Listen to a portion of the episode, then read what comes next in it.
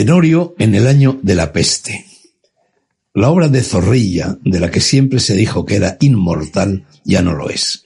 Ni siquiera se representa como siempre se había hecho al caer en el calendario la hoja del mes de los muertos.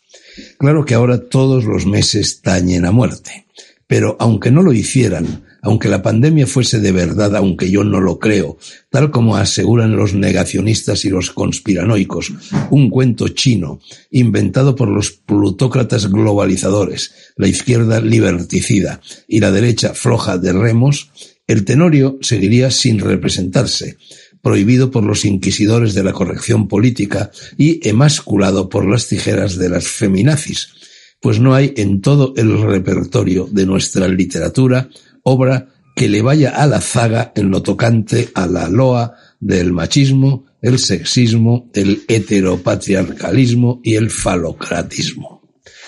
Baste para demostrar lo último la burlona, populachera y vulgar coplilla con la que siempre ha parodiado el pueblo la famosa escena del sofá.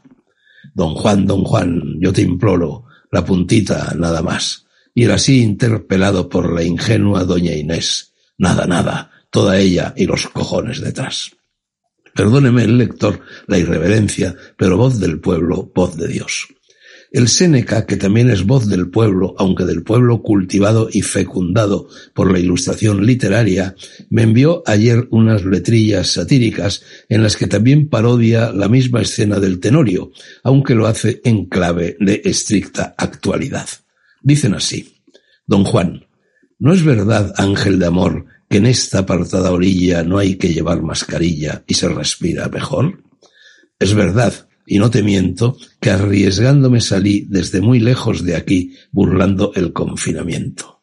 He venido de muy lejos, aunque el lugar me lo callo, a lomos de mi caballo para tirarte los tejos. He amarrado mi corcel, está todo ventilado, ya las manos me he lavado y me he puesto el hidrogel. Ea pues, bella señora, concededme vuestro amor. Os lo pido, por favor, desde hace casi una hora. Doña Inés, callad, por Dios, caballero, porque es público y notorio que aunque vos seáis el tenorio, la salud es lo primero. Con todo lo que se ha dicho, yo prefiero no arriesgar. No me quiero contagiar, que a mí me da miedo el bicho. Conteneos por caridad y comportaos con elegancia y mantened la distancia. Es por la seguridad. Este año no hay romance, se rompe la tradición. Ya habrá, mejor ocasión con la vacuna al alcance. Marchad pues por la vereda y no vayáis muy despacio, estad en vuestro palacio antes del toque de queda. Don Juan, malos tiempos corren hoy para encuentros y reuniones, huyamos de los follones, y ya con esto me voy. Ya me despido, señores, agradezco su atención y espero de corazón que vengan tiempos mejores.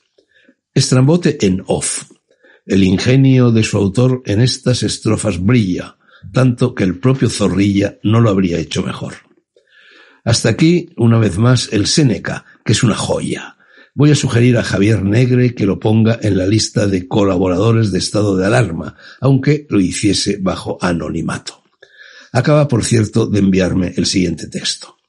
Desde hace días andamos con lo de las vacunas, y lo de las vacunas a mí me supera, porque para decir algo interesante sobre ellas tendría que tener unos conocimientos que no tengo y por lo tanto no hago el ridículo diciendo bobadas al respecto.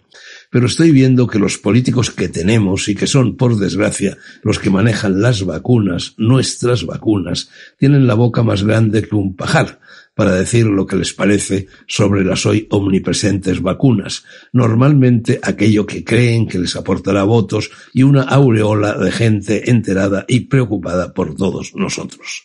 Pero dicen y dicen y dicen y andan y andan y andan tras el asunto como pollos sin cabeza. No les hagan caso, por favor, no les escuchen. Huyan de ellos como de la peste procuren documentarse por los medios y canales de información que tengan, porque es conveniente saber qué hacen con nosotros y vacúnense, aunque nada más sea por solidaridad y por civismo. Pero desconfíen, desconfíen y desconfíen de los discursos y explicaciones oficiales, de lo que les digan acerca de cuáles son las mejores vacunas, porque normalmente les recomendarán las que por cualquier razón siempre oculta para nosotros, a ellos les interesa que aparezcan como las mejores.